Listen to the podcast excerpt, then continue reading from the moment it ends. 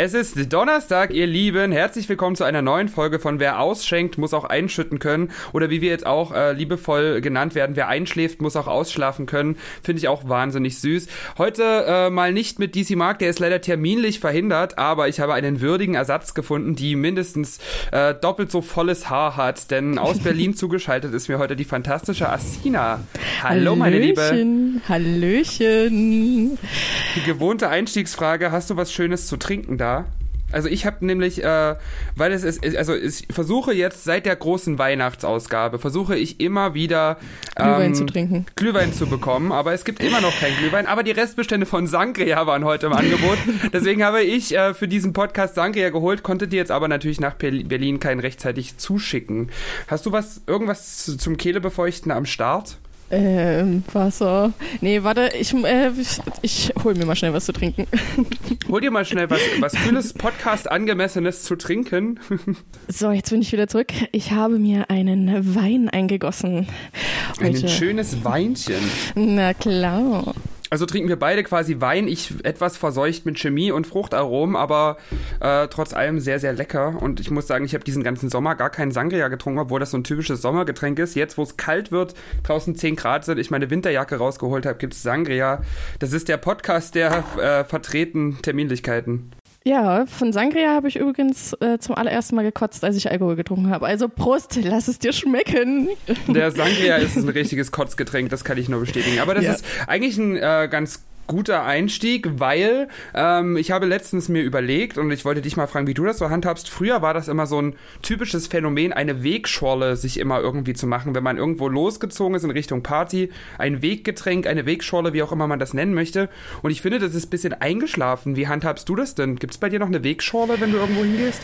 Nee, eigentlich trinke ich immer zu Hause so viel, dass ich äh, noch gerade so zum Club gehen kann und dann, äh, ja, trinke ich im Club Also du bist eher so was. Team, Team Vorglühen quasi. Äh, ja, tatsächlich ja. Aber früher habe ich das auch mal gemacht. Da äh, gab es immer schön Wodka O in meiner Clique. Das äh, haben wir uns dann schön in die Wodka, äh, nee, in die O-Flasche reingefüllt. Mhm, also so eine schöne Plastikflaschen, fertige Genau. Mische für den Weg. Geil. Genau. Na, wir haben das jetzt versucht wieder aufzuleben. Also als ich gestern äh, mit Freunden im Rosis war, haben wir uns auf dem Weg alle in einen Plastikbecher jeweils 4 CL Pfeffi reingemacht und haben dann auf dem Weg diesen Pfeffi getrunken und das war sehr, also es hat mich so ein bisschen daran erinnert, dass man das früher öfter gemacht hat, dass man eigentlich immer auf dem Weg in den Club noch was zu trinken hatte und meistens dann auch noch so 10 Minuten vor dem Club rumgedruckst hat, weil irgendjemand seine äh, Wegscholle noch nicht alle hatte und man die noch austrinken musste und es ist irgendwie voll abgestorben, dieses Phänomen und ich frage mich, warum. Ja, aber ja, ich meine, damals sind wir ja auch noch in riesengroßen Klicken dann quasi in den Club gegangen. Das ist ja jetzt eher nicht so. Ja, dieses Also- Jahr aktuell nicht, das stimmt, aber ich habe das auch letztes Jahr nicht mehr so, also das mit der Wegscholle ist irgendwie bei mir auch schon wieder zwei, drei Jahre her, dass das so, ein, so eine Regelmäßigkeit hatte. Ja, naja, ich bin ja jetzt auch nicht so krass oft mit großen Menschenmengen unterwegs. Also da ist bei mir halt auch nicht so viel mit Wegschorle. Weil du musst ja also so alleine so eine ganze Flasche trinken, ist schon hart. Das hatte ich aber äh, jetzt letzten Winter hatte ein Kumpel von mir Geburtstag und er hat einfach drei Weg äh, Getränke dazu bereitet, dreimal Wodka mit äh, O, glaube ich, oder ich glaube irgendwie Rum oder sowas. Auf jeden Fall äh, waren die Flaschen dann auch leer, als wir ankamen. Wir waren aber nur zu viert. Und äh, ja, die ersten haben dann direkt nach dem Eintritt einen kleinen Besuch auf der Toilette abgestattet. Äh, das war dann nicht so schön, aber tatsächlich, ja, wenn du nicht genug Leute hast, dann ist das auch ein bisschen schwierig mit der Schorle oder mit dem Wegbier oder mit dem Weggetränk.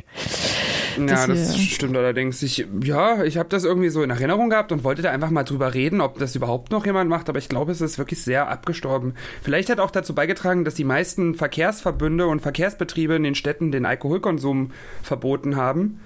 Aber Ist mir nicht so aufgefallen. nee, also, mh, ja, also tatsächlich habe ich mich da nicht so aktiv auch dran gehalten. Darf ich das überhaupt sagen? Darf ich sowas erzählen? Äh, Ja, ich glaube, das ist nur eine Ordnungswidrigkeit. Das wird im Nachhinein nicht mehr verfolgt. Okay, ja, nee, also tatsächlich, äh, ja, es, also ich meine, ich wurde auch da noch nie drauf hingewiesen oder kontrolliert oder so, wenn ich da was in der Bahn habe. Wenn es die ganze Zeit geklimpert hat in der Bahn. Ja, nee. ja, na, jetzt aktuell so mit Mundschutz ist das ja sowieso schwierig, in der Straßenbahn ein Weggetränk zu sich zu nehmen, aber ähm, manche tun es trotz allem. Wie oft hast du schon so versucht äh, zu trinken, während du die Maske aufhattest? Ist ein schwieriges Also durch Ding. die Maske noch nie, aber mit Strohhalm geht es tatsächlich eigentlich ganz gut, wenn man den so unter der Maske durchschiebt. Aber ob das dann nicht die ganze Wirkungsmechanik der Maske so ein bisschen sabotiert, da bin ich mir noch nicht so ganz sicher. Ich weiß nicht, ob es dazu Studien gibt zu Wegscholle in Kombination mit Mund-Nasen-Bedeckung. Ich glaube eher nicht. Ja, ich frage mich auch immer, dann vielleicht ein bisschen schneller betrunken wird, weil ja die Luft aus dem Mund quasi direkt wieder in die Nase geführt wird und wenn der Atem dann noch Alkohol beinhaltet, dann wird man vielleicht automatisch betrunkener und braucht weniger Alkohol, muss weniger Geld ausgeben. Das ist eigentlich eine absolute, ja, kostengünstige Anlage, so eine Maske. Jo, das stimmt allerdings. Hm. Wie war eigentlich dein Wochenende? Darüber haben wir gar nicht gesprochen. Wie war dein letztes Wochenende? Äh, Was hast du so erlebt? Ja, wunderschön war das natürlich. Äh, nee, ich war auf der DSF-Party in Schönau. Das liegt in der Nähe von Bautzen. Äh, und da habe ich zusammen mit dem SK gespielt. Ich bin da für eine andere DJ-Kollegin ähm, eingesprungen und dann haben wir dort ein bisschen abgefeiert und ich muss sagen, das war richtig, richtig schön, weil die, ja, da, ja, ich möchte die anderen Partys natürlich nicht degradieren, aber es war äh, so die beste Party, die ich seit, seit Corona gespielt habe. Also hat mir am meisten Spaß gemacht, so die Leute hatten richtig Bock. Das war so richtig befreiend, war ein richtig gutes Gefühl. Also Schönau, euch möchte ich gerne wiedersehen. Das war richtig Ja, gut. das sah auch in den Insta-Stories sehr, sehr cool aus. Ja, ich habe das Wochenende tatsächlich in Leipzig zugebracht, Freitag in einem Club gespielt. Das war sehr, sehr äh, berauschend, muss ich sagen. Samstag dann auf einer Hochzeit und habe dann festgestellt, in Leipzig ähm, gibt es nach dem Gig irgendwie nichts mehr zu machen. Also ich habe mich dann so bei den Taxifahrern umgehört und gefragt, ob man noch irgendwo hinfahren kann, weil ich hatte 0.45 Uhr am Samstag auf Sonntagnacht Feierabend. Und in der Zeit haben mir dann auch meine ganzen Dresdner Buddies geschrieben, ob ich noch da und da rumkomme. Und ich war so, nee, ich bin in Leipzig und dachte mir so, jetzt würdest du gerne noch irgendwo hingehen, so ein kleines Feierabendgetränk, was von Leipzig sehen. Aber mir wurde dann gesagt, dass in Leipzig alles irgendwie so ein bisschen illegal und unterm Radar gerade stattfindet. Und dadurch kriegen die Taxifahrer das auch nicht so direkt mit, wo jetzt wirklich was geht. Ja, und das aber, war dann, bin ich dann äh, einfach mal pünktlich ins Bett gegangen. Ja, aber ich glaube, das ist halt irgendwie generell gerade schwierig da. Also ich war jetzt auch letzte Woche einmal mit Mina im Kino und da bin ich, äh, also wollten wir halt danach einfach ein bisschen spazieren gehen und der ja, Fußweg hat dann einfach aufgehört und dann standen wir halt plötzlich einfach in dem Club also irgendwie passiert sowas auch nur in Berlin. Also wir sind halt einfach normal diesen Weg lang gegangen und dann haben wir plötzlich Musik gehört und dann standen wir halt wirklich direkt in einem Club, wussten aber nicht vorher, dass das dort stattfindet. Ich glaube, das ist halt so generell äh, halt, dass du vorher irgendwie gar nicht weißt. Das ist halt alles Underground. Also es finden schon Sachen statt, aber weiß halt nicht wo und wenn du da halt auch nicht so ortskundig bist. Äh, ich glaube, in Dresden wüsste man auch nicht, dass der Lude immer mal wieder offen ist. Wenn man nee, da, das stimmt, aber in Dresden würde dann, glaube ich, jeder Taxifahrer zumindest zumindest sagen, man könnte in die Neustadt fahren, da hat auf jeden Fall irgendeine Bar offen und da konnte mir einfach niemand irgendeinen Tipp geben. Also ich glaube, da bin ich auch von Dresden ein bisschen verwöhnt. Äh, allgemein sind wir in Sachsen, glaube ich, sehr verwöhnt von den niedrigen Fallzahlen und dass da überhaupt irgendwas stattfindet. Aber in Leipzig äh, wurde mir gesagt, es finden sehr, sehr viele Partys statt, aber das sind halt alles irgendwie so als Privatparty deklarierte Partys oder direkt illegale Raves und da findet man dann natürlich auch bei Veranstaltungsseiten nicht so viele Hinweise drauf. Ja, das stimmt. Naja, ich meine, wenn alles jetzt äh, so unter der Hand stattfinden kann, ne, das ist natürlich alles ein bisschen schwierig. Aber ich habe den Besuch in Leipzig bei meiner Mama, also bei der habe ich dann äh, übernachtet. Was mache ich immer, wenn ich in Leipzig spiele? Ähm, habe ich die Chance genutzt, ihr gleich mal unsere wunderschöne äh, inoffizielle Podcast-Hymne Paradise von Weiß und Joker Brat zu zeigen und Leonie nicht zu vergessen. Ähm, und sie hat gesagt, sie ist ganz froh, dass sie in den 80ern aufgewachsen ist mit richtiger Musik. Das war irgendwie süß. Ja, ich habe das auch dem erzählt, äh, dass du das halt auf dem CSD gespielt hast. Und dann hat er sich auch erstmal darüber lustig gemacht, äh, dass Capital Bra bei so einem Homo-Event läuft.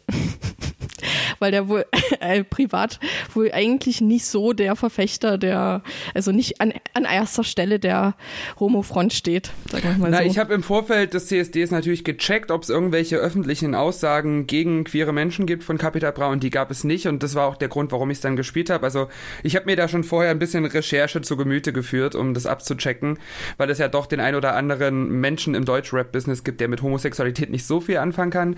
Aber bei äh, Capital Bra war zumindest öffentlich da nichts zu finden und äh, ja, War ja irgendwie auch die kleine inoffizielle CSD-Hymne in Dresden. Lief ja auf jeden Demonstrationszug irgendwie. Ja, da gab es nur Lililililil im Interview. Ja, zu dem wirklich, Thema. Also, oh, in, Interviews mit Capital Bra kann man sich auch nicht geben, ganz schlimm. Kann ich nicht beim Sprechen. Ich frage mich, wie er keinen ganzen Satz formulieren kann, aber solche Rap-Texte schreibt. Also da, da muss irgendwas faul sein, irgendwas Hast du die. Folge hier von, äh, ich glaube, Late Night Berlin, wo ähm, Klaas, glaube ich, äh, einfach einen Track, also er hat ein Interview mit Capital Bra geführt und hat dann aus diesem Interview einen Track gebastelt. Ja, doch, das habe ich tatsächlich gesehen und das fand ich auch sehr, sehr, sehr witzig.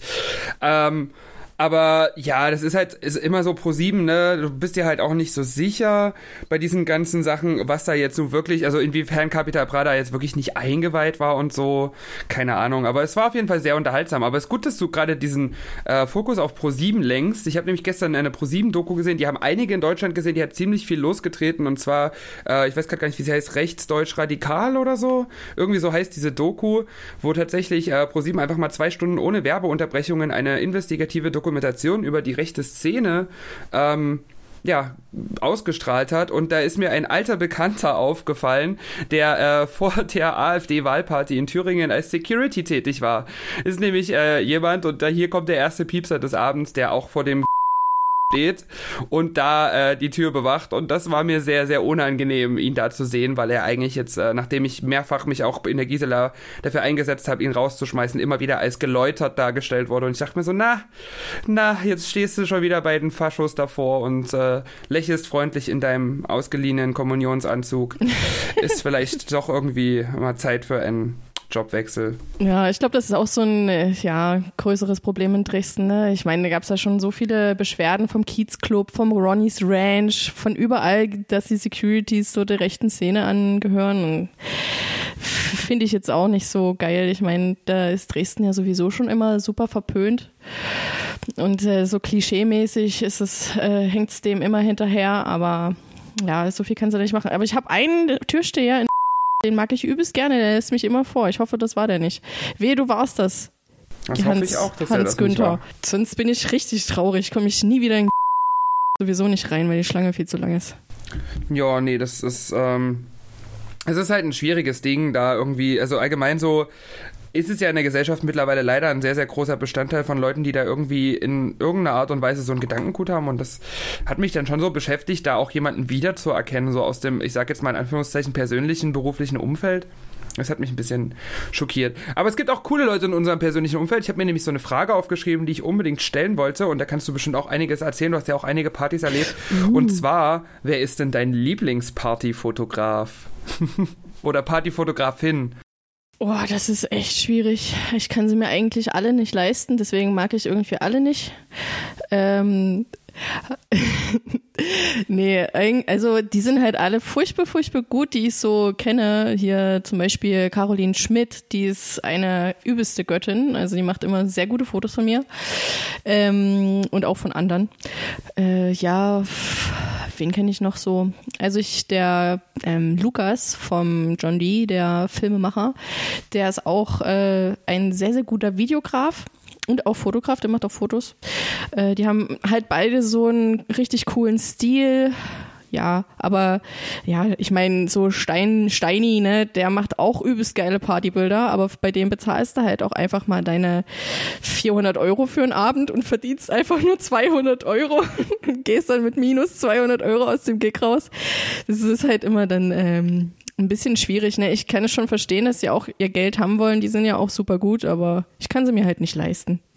Aber es gibt ja auch äh, Partyfotografen, die einfach mal nur so vor Ort sind, die vom Veranstalter gebucht werden. Hast du da vielleicht schon irgendwie coole Leute getroffen oder coole Leute erlebt, die dann vielleicht auch im Nachhinein, wo du dir im Nachhinein dachtest, boah, mega cool, dass der jetzt so, ohne nur für mich da zu sein, so ein mega cooles Foto gemacht hat? Na, der Max Patzig war ja zum Beispiel bei deiner eigenen hier Lara Likör Feier da. Das ist nämlich auch, auch die Person, die ich nennen wollte, Max ja, Patzig. Ja, der ist auch mein Liebling, also ist mein absoluter Liebling. Der ist eigentlich gefühlt in Dresden immer überall und macht wahnsinnig tolle Fotos Das stimmt, von den DJs. finde den find Und ich auch Publikum. richtig toll, ja. Den, den mag ich auch also von seinem Stil her, aber der ist halt auch so eine sehr busy Person, dass man den, an den auch immer relativ schlecht rankommt. Der ist auch viel so mit dem D3C unterwegs und äh, mit dem. Ich kann mir vorstellen, dass er jetzt gerade so, was Partyfotografie angeht, nicht so viel zu tun hat. Also jetzt ist die Chance zu ergreifen. Ja, aber ich denke mir dann halt immer, die haben ja trotzdem irgendwie immer Leute, die sie fotografieren können. Also dann machen die halt Fotos, so Privatfotos für irgendwelche 16-jährige Mädels, die das äh, auf ihrem Instagram posten und dann drei Millionen Likes dafür bekommen. Also ich glaube, die, denen geht's gar nicht gerade so schlecht, weil sie halt auch immer noch diese privaten Sachen machen können. Und ja, wir können leider nicht für eine einzige für so ein junges Mädchen spielen und bekommen das gleiche Geld dafür. ja, Nee, das stimmt allerdings. stell dir mal vor. Wäre aber lustig, wenn. Ja. Stell dir mal vor, dich, ju- dich, dich bucht halt so ein, nur ein einziges 16-jähriges Mädel und du spielst dann den ganzen Abend für das, für dieses eine Mädel. Das wäre doch, das wäre doch Das auch klingt nach einem süß. super Konzept. Also ich mache Privatpartys, aber nur bis zwei Personen. Ja, ja, das wird, das für Tausi gehöre ich für eine Stunde dir, aber ich weiß nicht, ob das jetzt so ein gutes Konzept ist, damit zu werben, sich für 1000 Euro an ein 16-jähriges alleinstehendes Mädchen zu verkaufen. Das klingt halt irgendwie, liebe Grüße, Eier nach nach mir. Ja, das stimmt. Ja, nee, also ich glaube, äh, für mich wäre es vielleicht auch nicht so das beste Aushängeschild, wenn ich mich da für einen Taui anbieten würde. Aber 16-jährige Mädels, was 16-jährige Mädels ganz gut können, und darauf wurde ich jetzt wiederholt angesprochen, äh, die mögen eigentlich alle so in dem Alter von 16, zumindest war das noch so vor zwei, drei Jahren so, mittlerweile hat sich das vielleicht geändert, äh, mochten 16-jährige Mädels sehr gerne Taylor Swift. Und Taylor Swift ist ja auch so ein Podcast-Thema, was immer wieder hochgekocht wird. Und ich wurde jetzt mal gefragt, ob ich tatsächlich finde, dass Taylor Swift wahnsinnig beschissen ist. Und ich wollte das jetzt einfach mal auflösen und einfach mal sagen, also in Wirklichkeit ist es so, ich finde Taylor Swift ganz cool und höre die Musik auch ganz gerne und spiele auch, wenn ich so bei Querbeet-Partys spiele, gerne mal was von Taylor Swift. Ähm, aber ich finde es einfach wahnsinnig lustig, wie schnell sich Taylor Swift-Fans angegriffen fühlen, wenn sie denken, man könnte Taylor Swift nicht mögen. In Wirklichkeit ist mir Taylor Swift auch einfach scheißegal. Hä, aber kennst du, kennst du diese Lady Gaga-Fans, die sich übelst darüber aufregen, Ey, das hab man ich- das- Lady das Gaga hab ich- nicht mag? Das habe ich in letzter Zeit, habe ich das öfter gehabt, dass Taylor Swift-Fans, die den Podcast hören, zu mir gekommen sind und gesagt haben, ja, aber ich mag Lady Gaga auch nicht. Und ich dachte mir so, ist mir doch scheißegal, ey. Das ist doch cool. Also dann habe ich mehr Lady Gaga für mich. Wenn alle Lady Gaga cool finden würden, dann wäre sie ja auch nicht so eine Rebellin. Also das ist ja das Konzept von Lady Gaga, dass sie so polarisiert. Und dass die Hälfte der Leute sie halt einfach übelst scheiße finden. Das finde ich cool, ist okay. Lady Stört Gaga für, für nur für dich, für einen Taui, für eine Stunde. Ja, das würde ich natürlich, also ich wüsste jetzt nicht, wo ich den, äh, die, die 1000 Euro hernehmen sollte aktuell, aber ähm, so grundsätzlich, dafür würde ich mich sogar verschulden. Noch mehr, als ich es nicht ohnehin schon bin. Ja, naja, also ich bin sowieso so, ich kannte das zum Beispiel vor Mina, die ist ja so ein mega krasser Justin Bieber-Fan, da kannte ich auch dieses krasse Fandom-mäßige überhaupt gar nicht. Also ich war halt irgendwie immer so Fan von allem, von Tokyo Hotel und dann hatte ich mal so zwischendurch, war ich mal Fan von so einer richtig Hardcore-Metal-Band, die hieß, glaube ich, The Cure oder sowas. Ähm, und die hatten dann, also habe ich mir mit 13 bei meiner Tante eine CD von denen gewünscht. Da war auch auf dem Cover, waren dann so, ähm, ja, so Männchen aus Papier geschnitten, die hatten sich alle aufgehängt. Und meine Tante hatte sich äh, dann auch gerade, hat mich dann angesprochen und gefragt, sag mal, ist das, ist das hier die richtige CD, die ich hier für dich rausgesucht habe? Und ich so, ja, ja. Und dann, ja. Äh, Also ich war echt so ein bisschen Fan von allem und deswegen kannte ich das so krasse und ich, ich habe da halt auch noch nie so polarisiert. Außer bei gestört, aber geil. Ich würde gerade sagen, jetzt geht's ja nur noch mit gestört, aber geil, weiß und Lisoso, dass du richtig Hardcore-Fan bist. Geht mir ja ähnlich. Geht mir sehr, sehr ähnlich. Ja, ich bin von allen Fan. Ich liebe sie alle. Auch Kapi. Grüße gehen raus Ja, an aber dich. selbstverständlich. Grüße gehen raus an Capital Bra, der den Namen für unsere letzte Folge gewidmet hat. Das war sehr, sehr lieb. Wir haben vorhin schon mal darüber geredet, äh, dass du von äh, Sangria in der Vergangenheit schon dich übergeben hast. Das heißt, das war ja schon mal ein Anzeichen für so eine leichte Alkoholvergiftung. Ähm, auf eine Alkoholvergiftung folgt ja meistens der Kater. Und ich habe aus der Community die Frage bekommen, ähm, was gute Mittel gegen Kater sind. Also die Frage an dich, wie verbringst du einen richtig verkaterten Tag? Ähm, das ist ja schon das ein oder andere Mal passiert. Und tatsächlich lege ich mich dann oder knie ich mich dann wie so ein Sklave auf den Boden, verbringe den ganzen Tag auf dem Boden, während ich mich hin und her wippe und hoffe, dass ich einfach nicht sterbe in den nächsten sechs Stunden. Und dann ist es halt irgendwann vorbei, ja. Also ich habe dann richtig traurig. Aber tatsächlich läuft das bei mir so ab und dann äh, währenddessen bete ich, dass ich und schwöre, dass ich nie wieder Alkohol trinke und dann, ja, zwei Tage später trinke ich wieder Alkohol. Aber bei mir läuft das echt so ab. Ich habe gar kein Mittel. Ich bin da, ja, irgendwie gar nicht so gut. Also außer, wenn ich dann tatsächlich wieder was drin behalten kann, dann esse ich übelst gerne Pommes oder irgendwas Fettiges. Das geht dann. Aber so für den akuten Kater wüsste ich auch gerne Tipps. Gib sie mir. Was hast du denn für Tipps? Also bei mir ist es tatsächlich so, wenn ich jetzt einen richtig verkaterten Tag habe und wach werde und mir denke, also, also so ein richtig schlimmer Kater ist ja eigentlich, wenn man wach wird und das Gefühl hat, man ist immer noch betrunken. Das finde ich so ein richtig unangenehmen Kater, weil du das Gefühl hast, scheiße, du hast jetzt schon versucht zu schlafen die ganze Nacht und bist irgendwie jetzt auf demselben Stand wie vorher. Das finde ich richtig unangenehm, aber bei mir hilft dann wirklich tatsächlich den ganzen Tag einfach ähm, fressen bis zur Besinnungslosigkeit. Also ein Fertiggericht nach dem anderen in den Ofen knallen und da wirklich äh, nonstop essen, weil irgendwann ist es dann halt auch einfach wieder gut, wenn dann so ein bisschen der Körper wieder so Elektrolyte zu sich genommen hat und viel Wasser trinken, ganz, ganz wichtig.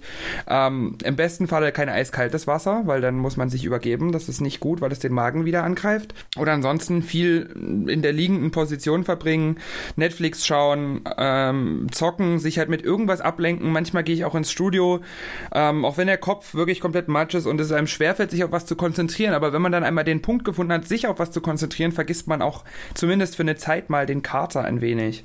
Ja, und andere, krass, ja. auch noch eine andere Möglichkeit ist natürlich Konter trinken, aber davon möchte ich abraten, weil damit verschleppt man das Ganze nur dann auf den nächsten Tag. Ja, da hatten wir auch schon mal drüber geredet. Das habe ich tatsächlich auch noch nicht gemacht, weil ich mich dann einfach wie ein harter Alkoholiker fühlen würde, wenn ich, wenn ich es schon hasse, wieder Alkohol zu mir zu nehmen oder überhaupt irgendwas zu mir zu nehmen, dann irgendwie wieder Alkohol zu trinken. Also ich wüsste, ich wüsste nicht, wie das drin bleiben soll. Aber ja, das ist so Wasser trinken, ja, kann ich dann auch irgendwann, aber bei mir ist erstmal so kotzen, bis sich mein Inneres nach außen gewendet hat und dann ähm, irgendwann wird es dann halt besser und dann kann ich auch wieder was trinken.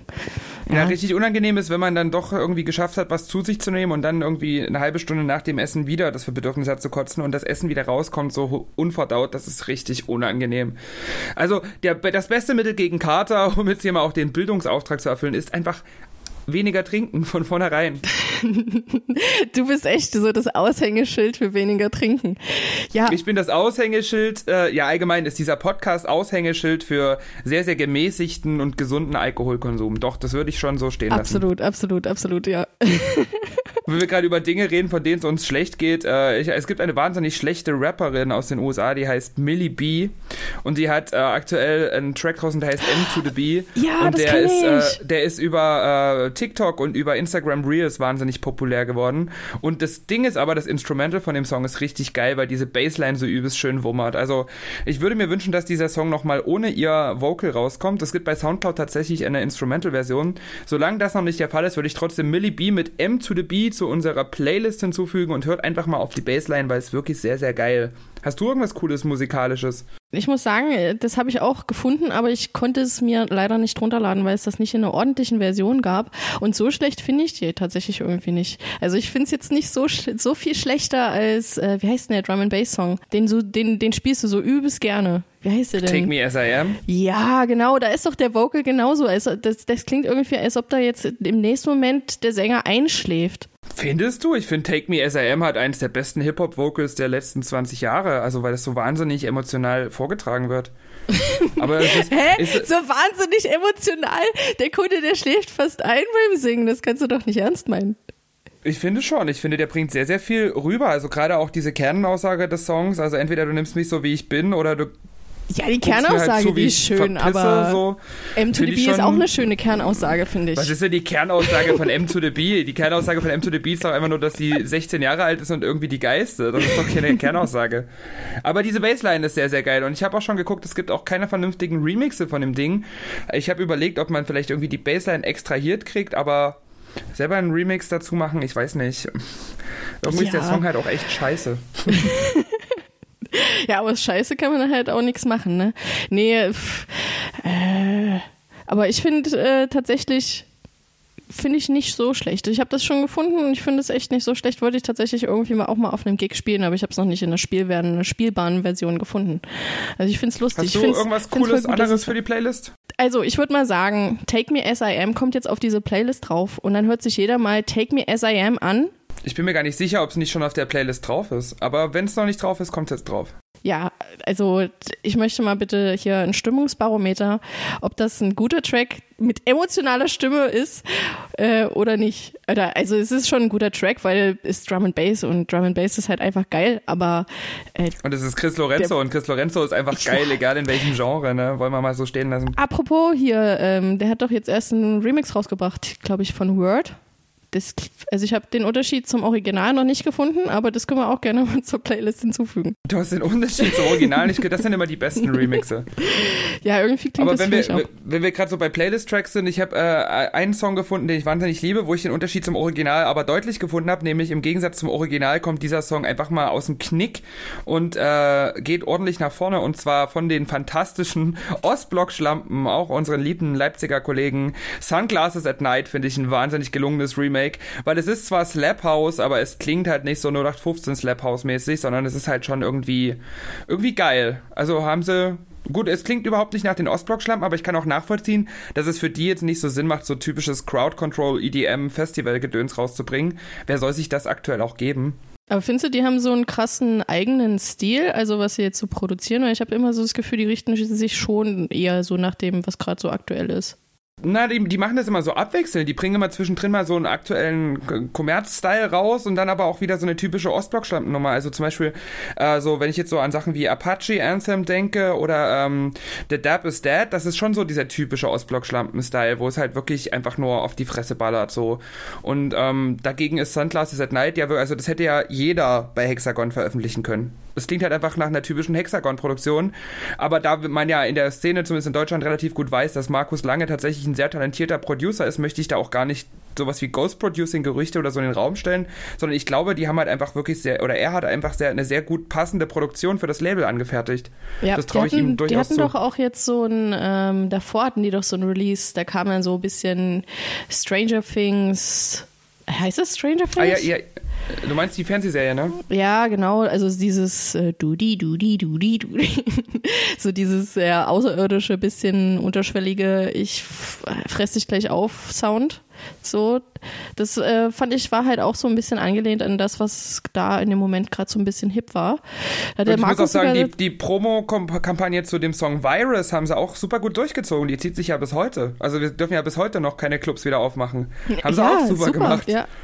und den Ostblock-Schlampen Mundschutz gibt es immer noch für 1995, glaube ich. Ja, und Board in the House ist immer noch, sind immer noch alle. Das stimmt allerdings. Da hat auch Hügel irgendwie den richtigen Riecher gehabt. Beziehungsweise alle, die das, diesen Song wieder aufgewärmt haben, der ja anscheinend auch schon etwas älter zu sein scheint. Ich habe ihn erst durch Corona kennengelernt und lieben gelernt. Ach, krass. Ja, ich, ja, ich erst, kannte den vorher gar nicht. Ja, ich habe auch, ähm, wie, wie hieß der, ähm, der neue Song von, ähm, wie heißt denn die Rapperin hier, ganz berühmt, Cardi B? Nee, wer ist mhm, die andere? Ja, Cardi die B Konkurrenz? Web. Ja, ja, ist Web von Cardi B? Ist ja, sie, Web ist, von Cardi B. Nicht von Nicki Minaj? Nein, das ist nicht von Nicki Minaj, das ist von Cardi B. Okay, ja, jedenfalls da ist ja auch so ein Vocal drin, der ähm, schon super alt ist ähm, der, der, der ganz Ich habe den Song kommt. tatsächlich noch nie im Ganzen gehört. Ich kenne den auch wieder nur durch Instagram Reels und TikTok, weil das da ja da auch wieder so ein übelst gehypter Song ist. Aber das dauert bei mir immer so ein bisschen. Ich bin ja auch schon was älter. Ich habe auch diesen Anschluss an die junge Community ein bisschen verloren. Wie lange das bei mir gedauert hat, bis ich mich mal mit Savage Love angefreundet habe, da haben es schon alle gefeiert. Ja, nee, ja also so damit kann ich mich irgendwie Song. auch immer noch nicht so richtig anfreunden. Ich weiß nicht. Ja, mir wurde jetzt ein schöner äh, Remix zugeschickt, ist halt leider Hardstyle, kann ich leider gar nichts mit anfangen. Aber leider nein, leider schon, gar nicht. Das Ding kommt demnächst, denke ich, auch nochmal von irgendeinem größeren Act, bin ich mir relativ sicher, in ein hausiges Gewand. Also vielleicht macht es ja der Pünti oder lässt machen. Das wäre ganz nett. dann kann man Savage Love dann doch auch mal im Club spielen, ja. ohne da die ganze Stimmung zu killen vom Tempo her. Da habe ich gleich mal eine Frage an dich. Ähm, was sind denn so Tracks, die du früher mal gehört hast und jetzt überhaupt gar nicht mehr hören kannst? Oh, das ist spannend. Ich würde sagen, also so, du redest jetzt schon vom Privaten, nicht vom, vom Auflegen her, oder? Ja, nee, nee. Da kann ich auch gar nichts mehr hören beim Auflegen. Also privat ist es zum Beispiel äh, Mr. Sexo Beat. Also das ist so ein Song, den spiele ich beispielsweise jetzt am Samstag auf der Hochzeit habe ich den gespielt, weil ich weiß, dass der bei den so mit 30ern ganz gut funktioniert, weil das ja schon ein cooler Hit war. Aber privat würde ich mir Mr. Sexo Beat überhaupt gar nicht mehr anhören. Also das ist irgendwie, das war damals so over the top. Auch Prayer and Sea ist auch so ein Ding. Spiele ich auch wahnsinnig gerne, wenn irgendwie schönes Wetter ist. Habe ich auch, als es rauskam in diesem Jahr, war das auch der Song meines Sommers, aber ich kann es privat mir jetzt auch nicht mehr so wirklich geben. Ah, ja, Prayer in Sea finde ich immer noch geil, aber ja, Sexo Beat kann ich tatsächlich auch irgendwie gar nicht mehr hören, aber so, das ist auch voll ja so ein bisschen out jetzt, so die. Like a G6, genauso. Was? Oh Gott. Like a G6 kann ich privat auch nicht mehr anhören. Aber den habe ich halt auch damals, den habe ich bestimmt zwei Monate auf Endlosschleife gehört. Also ich war wirklich, gerade so in meiner Jugendzeit war ich so ein Endlosschleifenhörer. Mensch, das bin ich auch heute eigentlich noch, wenn mir ein Song gefällt, höre ich den ganzen Tag. Aber das macht einem dann auch schnell die Songs kaputt. Wenn man dann irgendwie Like a G6 400 Mal gehört hat, hat man dann halt irgendwie das Interesse verloren. Ja, so ging es mir auch mit Blinding Lights. Wobei ich mich frage, ja. was, was, ja, Blinding Lights hm, konnte ich ja noch nie leiden. Mittlerweile finde ich es ganz cool. Aber ähm, was ich mich frage, ist, was macht eigentlich Def, die Sängerin von Like a G6? Sie hat ja danach noch diesen Dancing in the Dark rausgebracht als Solokünstlerin, aber danach hat man von der nichts mehr gehört und ich fand, die hat so eine geile Stimme für Elektro-Releases. Das sollte mal wieder jemand unterm Ofen vorholen. Also vielleicht Wise. Wie wäre ja. denn das? Ihr habt doch für nächste Woche bestimmt noch kein Release geplant. da könnte man doch Dev vielleicht mal einladen, einfliegen hier für ein 20 ja, und schauen, glaub, ob die vielleicht was Schönes reinsingt. Ich glaube, Dua Lipa hat jetzt äh, die Macht im Hausbereich aus der. Oh, Dua Lipa ist, ja. äh, das ist, als würdest du meine Notizen lesen. Dua Lipa ist ein richtig gutes Stichwort. Nämlich auch was, weil du gerade diese Frage gestellt hast.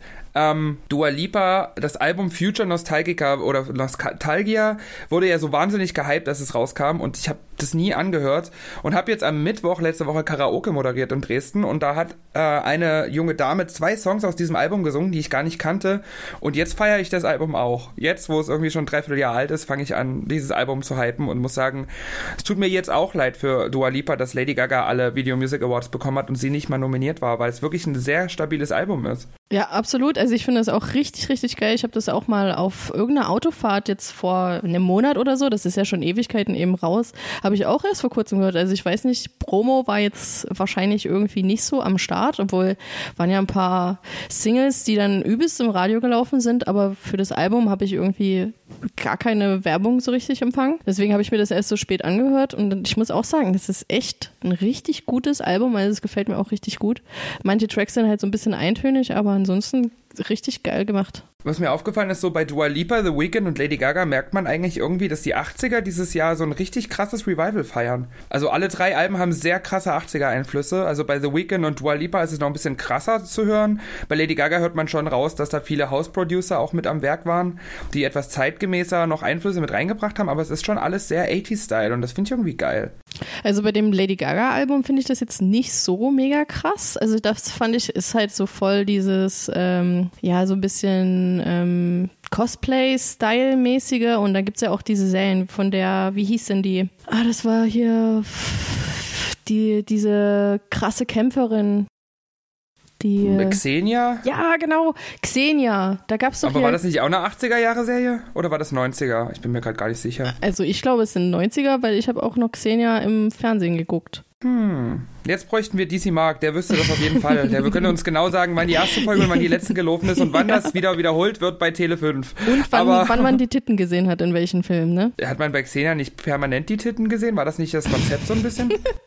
ja, aber richtig frei. Ja, Nippelalarm, auf jeden Fall. Äh, aber richtig krass. Ich habe jetzt übrigens wieder so eine Bewegung bei Instagram gesehen. Es ist gerade, gibt gerade wieder eine neue Free Nipples Bewegung. Ganz viele von den Leuten, denen ich folge, haben jetzt ihre äh, unverhüllten Brüste bei Instagram reingestellt, um dagegen zu protestieren, dass man als Frau keine nackten Nippel zeigen darf bei Instagram. Das finde ich sehr, sehr mutig. Finde also, ich richtig gut, ja. Also mir, gef also mir, mir gefällt das auch. Aber bist du dann die Nächste, die hier, ihren unverhüllten Oberkörper bei Instagram online stellt? Nee, ich glaube, dafür habe ich zu wenig selbst Selbstbewusstsein. Also ich finde es schon mega krass. Ich finde es auch eine richtig coole Aktion, weil ich mich regt das auch immer auf, wenn ich irgendwie so durch irgendeine Gartensparte laufe. So mein Hobby, Gart durch Gartensparten laufen. Aber also so generell und dann steht dort halt irgendwie immer irgend so ein nackscher Opi, der sich übelst geil fühlt, weil er dort seine Plauze in der Sonne zeigen kann und äh, ja, dann steht seine Frau daneben und muss halt BH anziehen. Ich verstehe nicht, was ist das Konzept? Warum? So, also ich finde das schon geil. Ich finde die Bewegung Bewegung gut und äh, stehe da voll dahinter. auch wenn ich es selber eben nicht mache, weil ich dafür zu schüchtern bin, glaube ich, und zu große soziale Angst habe. Aber ähm, so im Allgemeinen, ich unterstütze dies. ich ja, da ich, ich finde das jetzt allgemein auch nicht schlimm. Also ich sag mal so, es gibt ja auch viel in der ästhetischen Fotografie, was dann mit Pornografie genauso viel zu tun hat, wie Kochrezepte mit Pornografie zu tun haben, sondern wo halt einfach nur ästhetisch äh, was ins, inszeniert ist so. Und ich finde, sowas ist auf Instagram durchaus, durchaus angemessen. Also ich würde mir jetzt nicht wünschen, dass jetzt Katja Krasavice und Michaela Schäfer nächsten Monat anfangen, bei Instagram sich ständig komplett nackt zu zeigen. Ich glaube, das wäre auch jetzt nicht so der beste, hey, die beste Message an die Jugend. Ist das nicht das ja. Konzept von denen? Ja, aber die machen das ja nicht bei Instagram. Die, die leiten ja die Jugendlichen auf Pornoseiten und zeigen dann da ihre Brüste. Aber ich finde so auf also Only so Pornografie Only sollte Fans jetzt heißt das. Onlyfans, ja. OnlyFans. Ich sehe, lese mal, mal wieder, wie viele OnlyFans-Nutzer oder Leute, die bei OnlyFans Geld verdienen, mittlerweile Immobilien käuflich erwerben. Das ist schon echt krass, aber ich finde äh, auch OnlyFans, habe ich mir auch verschiedene Dokus angeguckt. Und da geht es ja auch quasi darum, dass du äh, auf OnlyFans auch halt so selbstbestimmten Content bringst und dadurch nicht so in dieses, äh, in diese Pornomaschinerie quasi reingerätst, Sachen machen musst, die du eigentlich gar nicht willst. Also ich meine, klar, auch auf OnlyFans muss man sicher nutzerorientiert handeln, aber ähm, so im Allgemeinen kannst du dann halt viel mehr selber bestimmen musst. Da steht nicht irgendwie so der geile Onkel im Hintergrund und erzählt dir, was du eigentlich jetzt machen musst und und wie du dich bewegen musst und stöhnen musst. Ich bin nämlich übelster Experte in Porno, in Pornos, wie ich gerade merke. Ich merke gerade Gartenspaten und Pornografie, das sind so deine Hobbys neben dem Auflegen, ne? Ja, absolut, ja. Aber wieder was, was du mit DC Mark gemeinsam hast. Ich finde, du bist so ein würdiger Ersatz, das ist unglaublich. Also ich muss sagen, der Marc, der hat äh, eine wundervolle Stimme und er wird hier auch schmerzlich vermisst. Ähm, das stimmt also allerdings. Ich hoffe, dass wir nächste Woche dann wieder in alter Besetzung hier diesen Podcast aufzeichnen können. Ich würde mich sehr freuen. Du hast in sehr guter Stellvertretung, habe ich schon im Vorgespräch festgestellt, ähm, heute den Dreier im Podcast vorbereitet. Habe ich das richtig aufgenommen? Ja, und äh, in Kooperation mit deinem liebsten Schwesterchen, Mina. Das ist sehr lieb, dass ihr euch da zusammen Gedanken gemacht habt. Ich bin sehr, sehr gespannt. Also, wenn du möchtest, können wir kommen zum Dreier im Podcast. Also, ich habe diese Frage ausgewählt, weil ich da schon ein paar Hintergrundinformationen bekommen habe. Ähm, und zwar, welche Instrumente hast du denn so gespielt? Das ist, ja, das ist ja wirklich so eine, so eine richtig schöne Bloßstellungsfrage für jemanden, der produced. Ähm, ich habe versucht, Instrumente zu spielen. Ich habe angefangen Harmonika zu spielen eines Tages mal bei der Musikschule Fröhlich vor einigen Jahren. Ich war genau, glaube ich, einmal oder zweimal da und hatte dann keine Lust mehr Harmonika zu lernen. Im Gegenzug dazu hat meine Schwester parallel Glockenspiel gelernt und das auch sehr sehr lange und sehr intensiv. Also die hat das besser durchgezogen und dann hatte ich irgendwann noch mal so diesen, da hat unsere Oma meiner Schwester und mir dann äh, Gitarren geschenkt und da hatten wir diese Ambition Gitarre zu lernen, aber auch das hat sich irgendwie im Sande verlaufen. Also so wirklich gelernt, irgendwas zu spielen habe ich nicht. Ich habe jetzt im ähm, Sommer über äh, bei der netten Frau, die immer mal bei mir Pizza gebacken hat, die hat ein Klavier bei ihrer Mutter im Haus stehen und da habe ich dann versucht anzufangen Klavier zu lernen, aber war auch einfach zu selten da, um das dann irgendwie weiterzuführen. Und ich habe hier halt keinen Platz für ein Klavier. Aber Klavier wäre was, was ich wahnsinnig gerne lernen würde, weil mir das halt auch fürs Producen was bringen würde. Ja, und bei absolut. dir? Ja, also Klavier will ich auch gerne lernen. Also ich habe ja eigentlich total viele Instrumente in meiner Vita stehen. Also ich kann alles spielen, aber nee, eigentlich kann ich äh, gar nichts so richtig spielen. Ich äh, habe mal Geige gespielt so für ein paar Jahre, äh, aber ich meine, in der Jugend, da hat man dann andere Sachen im Kopf als Geige spielen, deswegen hat das dann irgendwann mal aufgehört, so mit 14. Und dann ich, habe ich tatsächlich auch äh, Gitarre gespielt, habe da so einen Volkshochschulkurs gemacht im Gitarre spielen und ähm, dann hatte ich da eine Privatlehrerin, bei der war ich dreimal und dann hat sie bei meiner Mutti angerufen und hat gesagt, dass sie mich nicht mehr unterrichten will. Oh, warum? ja, ähm, ich, also sagen wir es so, ich fand die Lehrerin ziemlich nett und äh, wenn ich jemanden nett finde, dann habe ich oder hatte ich als Jugendliche immer die Angewohnheit, den so ein bisschen zu provozieren und zu ärgern. Und äh, dann habe ich die halt, habe ich halt, halt nicht so richtig gemacht, was sie von mir wollte. Und sie war dann wahrscheinlich so überfordert davon, dass sie mich dann halt einfach aus dem Gitarrenunterricht rausgeschmissen hat.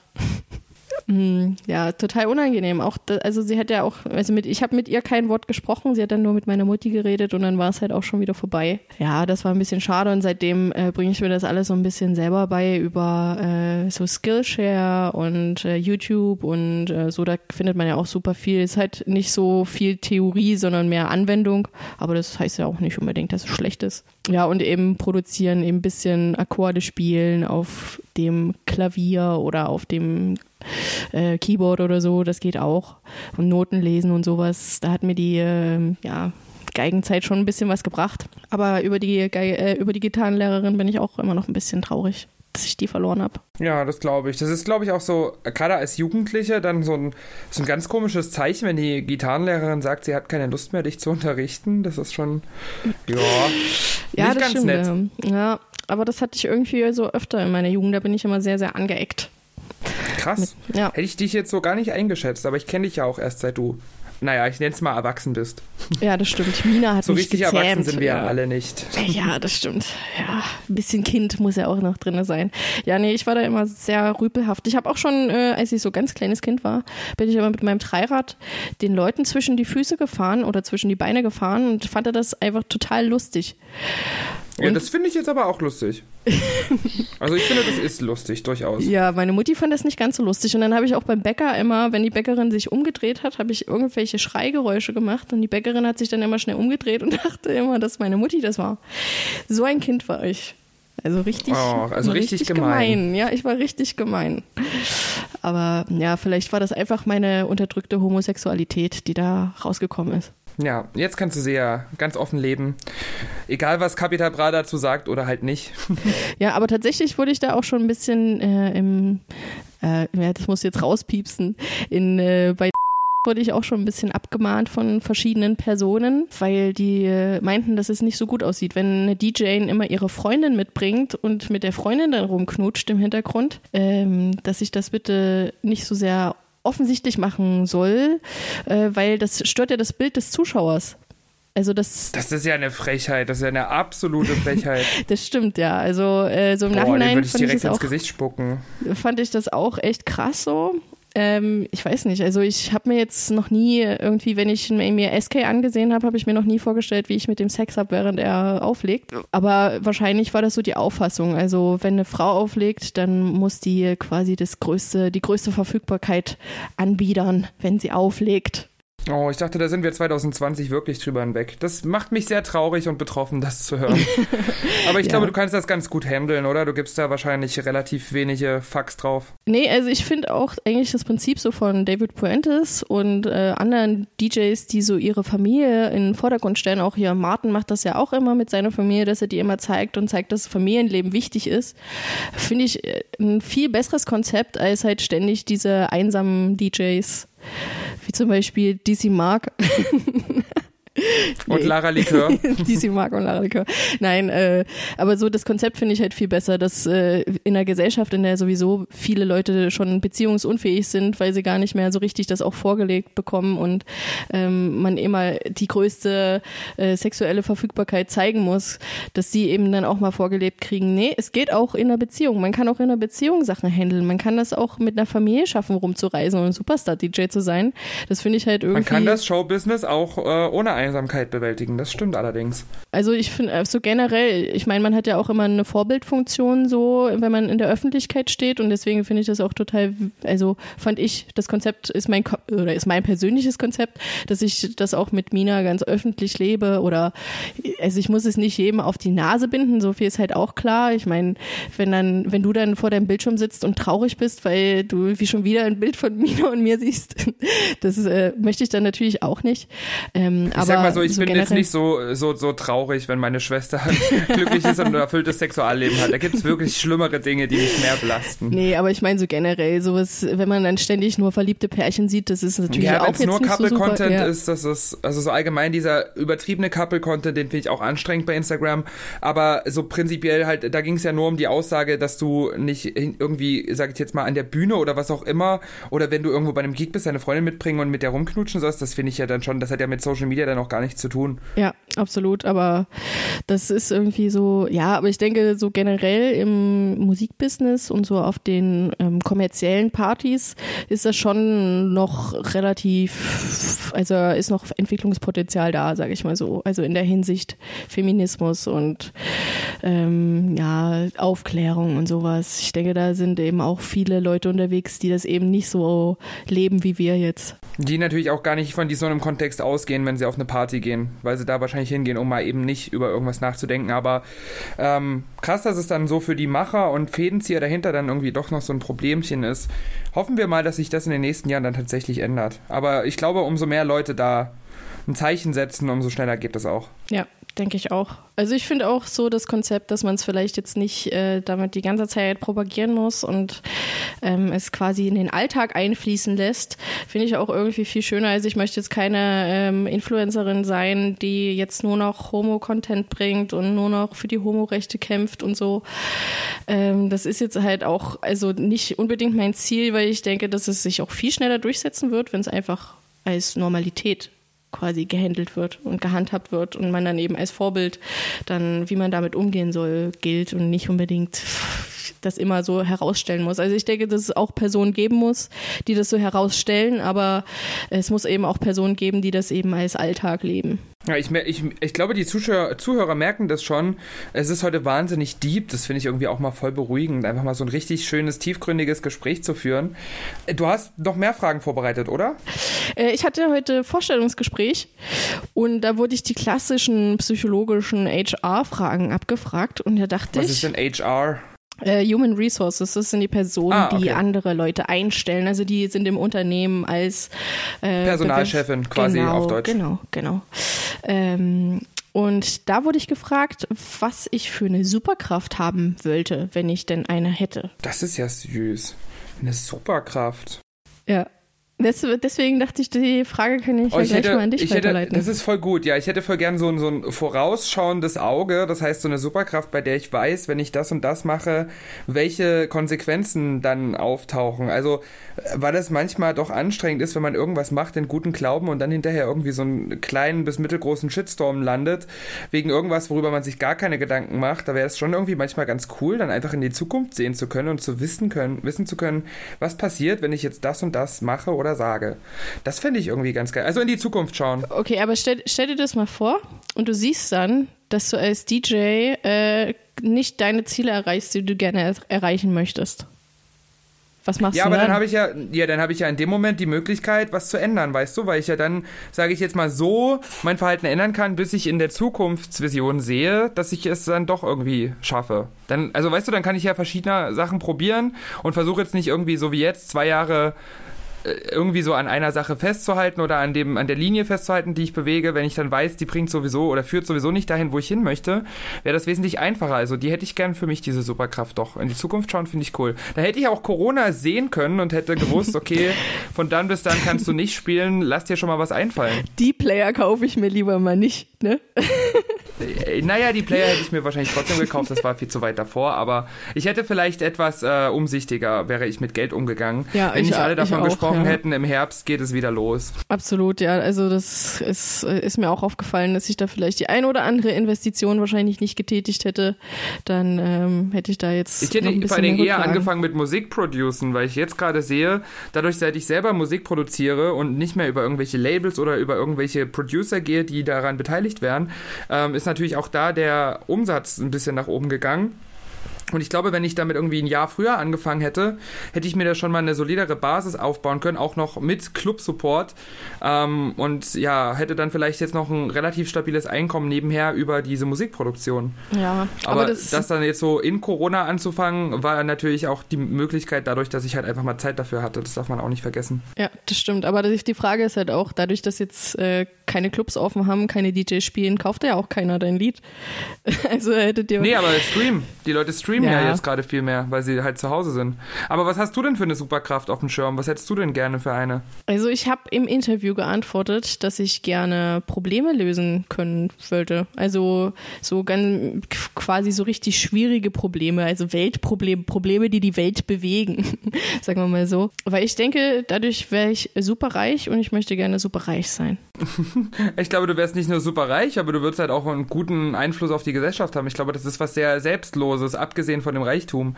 Also, ob man dich dann unbedingt immer mit so viel Kohle zuhauen würde, das ist mir dahingestellt. Aber prinzipiell ist es ja nicht schlecht, die Probleme auf der Welt zu lösen. Das stimmt. Also bei Bill Gates hat's geklappt. Aber ähm, Ja.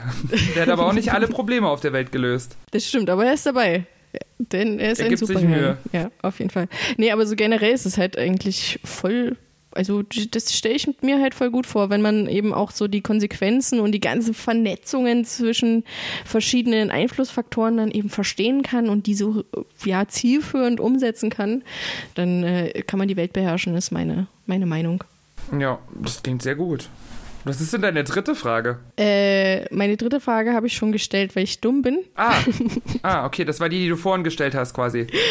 Ja, genau, welche Lieder du mal richtig geliebt hast und jetzt nicht mehr hören kannst. Aber ich habe tatsächlich auf diese Frage noch nicht geantwortet. Äh, und zwar habe ich mal Sonnenmädchen übelst viel gehört. Deswegen kommt Von Sonnenmädchen Liso, mit, oder? Genau, Also, von Liso. War das im Original von Liso oder war das Ja. nur ein Liso-Remix? Ah, das, also ich glaube, das war das Original. Also das Lied, das ich mir angehört habe, war von Liso. Damals vor 80 Jahren, als ich Kind war. Nee, als ich jugendlich war. Ähm, da kam mal so ein Mädchen von Liso raus und das fand ich richtig toll. Und äh, dann, kam, also ich weiß auch nicht, jetzt bin ich ja gar nicht mehr auf der Schiene so, ähm, so, so einen leichten, hausigen Style spiele ich ja nicht mehr und höre ich auch nicht mehr. Aber damals fand ich das toll. Ja, so Deutschhaus, also an den Anfangszeiten, bevor das wirklich zur Belastung wurde, war, fand ich das auch mega. Also unter meiner Haut habe ich auch richtig abgefeiert, als Oh das ja. rauskam. Ja, Gebe ich ehrlich ich zu. auch. Selbst, selbst die immer lacht habe ich relativ noch zelebriert. Nee, die immer Und lacht, die war, das ging danach hat es dann aber mehr. irgendwie aufgehört. Ja, die immer lacht war halt irgendwie nochmal so was, irgendwie was anderes, weil also dieses gestört, aber geil äh, Deutschhauszeug, das haben halt eher die jüngeren Leute gefeiert und die immer lacht war halt irgendwie so ein generationenübergreifendes Ding, das fand ich irgendwie geil. Aber mittlerweile kann ich auch alles nicht mehr hören, also privat. Gestört, aber geil würde ich privat nicht mehr hören und auch äh, die immer lacht würde ich privat nicht mehr hören, allgemein Stereo Act, aber wenn jetzt irgendwie mal so eine Open-Air-Veranstaltung ist oder ich mal irgendwo ein Warm-Up spiele, dann sind trotzdem immer mal gerne wieder Tracks von denen dabei. Ja, also ich finde die auch, also fand die auch mal ähm, toll. Also die immer lacht ist äh, schon irgendwie nie mein Ding gewesen, aber so gestört aber geil und Liso und so, das war auch irgendwie da. Damals war das mal irgendwie voll mein Ding. Aber irgendwie bin Also ich dann voll rausgewachsen, ja. Sonnenmädchen kommt dann auf jeden Fall auf die Playlist. Ähm, von Gestört aber geil unter meine Haut würde ich auch hinzufügen und die immer lacht. Ich meine, unsere Playlist ist sowieso schon beschissen. Das kann jetzt auch nicht mehr schlimmer werden. Hört doch sowieso keine Sau an. Wie viele Hörer hatten die Playlist jetzt eigentlich? Oh, das ist eine gute Frage. Ich könnte das jetzt direkt in Echtzeit mal schauen. Ich versuche, dass unser Telefonat dabei nicht abbricht. Gucke ich mal direkt nach. Wer ausschenkt. Unter dem Namen Wer ausschenkt, muss auch einschütten können, findet ihr auch die Playlist. Und sie hat 22 Gefällt mir Angaben und geht mittlerweile fast 8 Stunden. Krass. Oder Ja, schon? die Playlist zu Deutschlands erfolglosesten Podcast steht dabei. Also Ja, check die gerne akkurat, mal aus. Akkurat, auf jeden Fall. Neben Ja, deinen persönlichen sehr, sehr Playlists, auf jeden Fall. Äh, meine persönlichen Playlists haben definitiv äh, mehr Plays, ja, das stimmt allerdings. Wo ich, also gerade bei der Drum and Bass Playlist bin ich da sehr überrascht drüber, weil ich für die halt auch sehr wenig Promo gemacht habe. Aber anscheinend wird häufiger mal nach UK Drum Bass gesucht bei Spotify. Das ist ein gutes Ding. Das freut mich sehr. Ja, also das ist ja jetzt auch, ich glaube, das ist jetzt der, der große Trend. So Drum and Bass. äh, Allgemein alles, was UK Stufe, und ja. Bassline ist, ist irgendwie gerade richtig angesagt und das finde ich mega gut. Ja, finde ich auch. Weil das ja, also. Ey, vielleicht Ob sind sich wir das die jetzt so durchsetzt gewesen. ohne Clubs, ist halt die Frage. Aber ja, in Sachsen waren wir auf jeden Fall die Trendsetter. Doch, das würde ich schon so sagen. ja, ich meine, wer außer uns spielt denn in Sachsen das großflächig? Also nicht so viele. Das stimmt, ja. Also vielleicht kennen wir sie auch Set nicht. hinweg, so Bassline und Basshouse, ja, vielleicht stimmt. Vielleicht ist an uns was vorbeigegangen. Wir sind ja auch nicht unfehlbar. Ich habe noch eine kleine, eine kleine Begegnung, von der ich gerne erzählen würde. Ähm, und zwar habe ich ähm, die fantastische liebe Kollegin getroffen im Rosis Amüsierlokal vor zwei Wochen und, äh, und die hat mich dann gefragt, ähm, warum ich mir nicht noch eine DJ-Identität neben Lara Likör aufbaue, mit der ich kommerziell erfolgreicher sein kann und querbeet-DJ sein kann und viele Hochzeiten spielen kann. Zum Beispiel Mr. Who. Wie findest du Mr. Who? Ich fand diese Frage halt einfach blöd. Ich will ja überhaupt nicht viele Hochzeiten spielen. Also weißt du, das ist ja immer so, das ist, es gibt ja viele Berufs-DJs, die dann auch so diese Ambition haben, möglichst viel Geld verdienen, egal mit was. Und das ist natürlich auch voll löblich. Ich finde es das super, dass die alle so hart arbeiten und dass die dann halt auch wirklich, keine Ahnung, ihre 40 Hochzeiten jedes Jahr haben. Aber ich habe da ja gar nicht die Ambition dazu. Ich will ja eher schon als Producer und als Artist und als Gesamtkunstwerk wahrgenommen werden und nicht als dienstleistender DJ. Und das fand ich aber wahnsinnig spannend, dass sie mich angeguckt hat wie so ein Auto. Also halt so, die konnte das gar nicht nachvollziehen. Naja, aber ich meine, versetz dich doch mal in die Lage von der die musst du auch schon langsam mal gucken, wo die Rente herkommt. Und das, ja, das, na, die, die Rente ist doch aber noch keine 90. leider nicht von dem UK Die ist doch noch keine 90. Da braucht man doch sich über die Rente noch keine Gedanken machen als Showbusiness. Nee, ich glaube so generell im Alter, im Alter wird es dann sowieso immer wichtiger, dass du dann halt auch ordentlich Kohle reinholst und äh, dann sind nun mal Hochzeiten viel rentabler. Dann geht's dann wahrscheinlich nicht mehr so um die Leidenschaft oder um das, was man selber gerne hört, sondern was bei den Leuten eben am meisten und am ja, kommerziellsten und ähm, ökonomischsten ankommt, sagen wir mal so. Aber, ja, aber bis an mein Lebensende irgendwie nur Best of Bruno Mars zu spielen, da habe ich halt auch nie wirklich die Ambition zu. Und ich hoffe, das bleibt auch so. Also ganz ehrlich, dann habe ich lieber mit, dann habe ich lieber, wenn ich irgendwie mit 70 dann gar nicht mehr auf eine Bühne kann, weil ich einfach körperlich nicht mehr in der Lage bin, dann verhungere ich lieber und habe gar nichts als an Rücklagen, anstatt irgendwie dann, oh, weiß ich nie. Kannst du dich einfach mit einem Stuhl hinsetzen? So einen hohen Barstuhl. Das stimmt. Mit so einem Barhocker sitze ich dann irgendwie beim Tomorrowland auf der Mainstage. Und dann geht das richtig nach vorne. Wobei ich glaube, wenn ich ein paar Mal beim Tomorrowland auf der Mainstage gespielt habe, muss ich mir um die Altersvorsorge auch keine Gedanken mehr machen. Das stimmt. Bin ich ja. mir nicht sicher. Ja, das stimmt. Also, Aber ja. hast du das auch manchmal, dass die, also dass dir gerade so Businessleute irgendwie vorschlagen, dass du mehr privat feiern oder Hochzeiten oder sowas machen könntest? Oder ist das bei dir komplett vorbeigegangen? Nö, also ich wurde da tatsächlich noch nicht äh, zu aufgefordert, dass ich es dass ich das so mache. Nee, das, äh, aber also es wurde mir auch nicht bisher noch nicht so gesagt. Vielleicht, weil ich einfach bessere Musik spiele als du. Ja, ich glaube, das hast du süß gesagt. Danke, Marc, das ist sehr lieb von dir. Aber ähm, Nee, tatsächlich glaube ich, es hängt auch ein bisschen damit zusammen, dass ich so viele Jahre ähm, Popmusik gespielt habe und viel Querbeetmusik gespielt habe. Und sie hat auch erzählt, irgendwie, eine Freundin von ihr arbeitet bei Dynamo Dresden und die war irgendwie letztens vor Corona noch mal wieder bei mir am Luden und war total enttäuscht, sage ich jetzt mal, so war wie es ist, ähm, darüber, dass ich so viel elektronische Musik gespielt habe, weil die mich halt noch kannte von vor zwei Jahren irgendwie, wo ich da Britney an Gaga an Madonna gereiht habe, den ganzen Abend lang und äh, das fand ich schon irgendwie krass, weil ich halt irgendwie das Gefühl habe, daran ist der an Leuten, die so auflegen, ist der Markt eigentlich übersättigt. Das braucht doch nicht den Hundertsten, der die Radiocharts abspielt.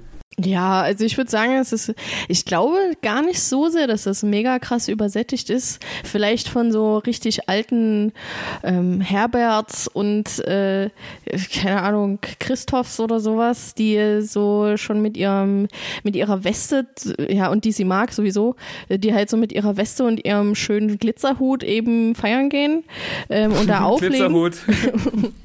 und ihren schönen Barhocker mitbringen.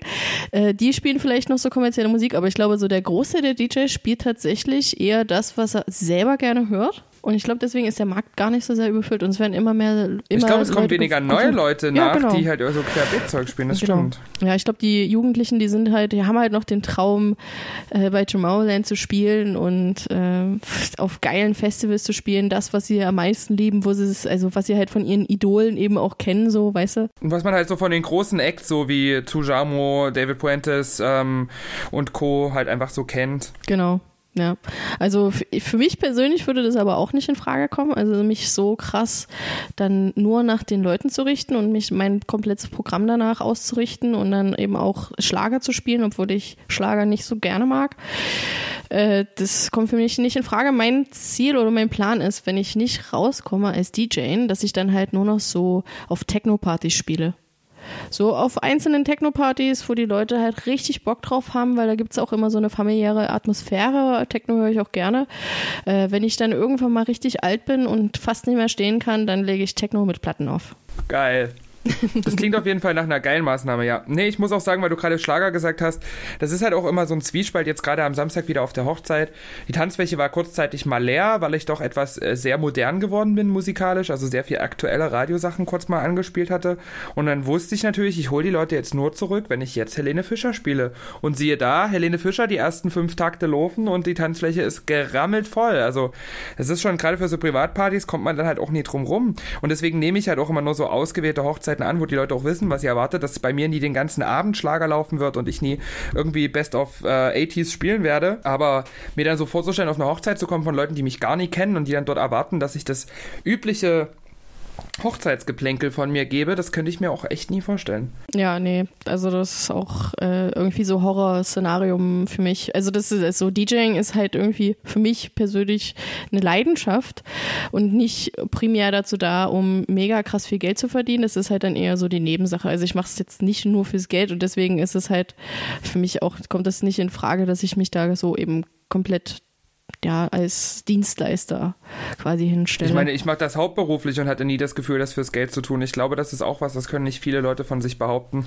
Und da bin ich auch recht stolz drauf. Ich hoffe, dass ich das dann nächstes Jahr auch wieder so machen kann wie vorher. Das wäre ganz schön.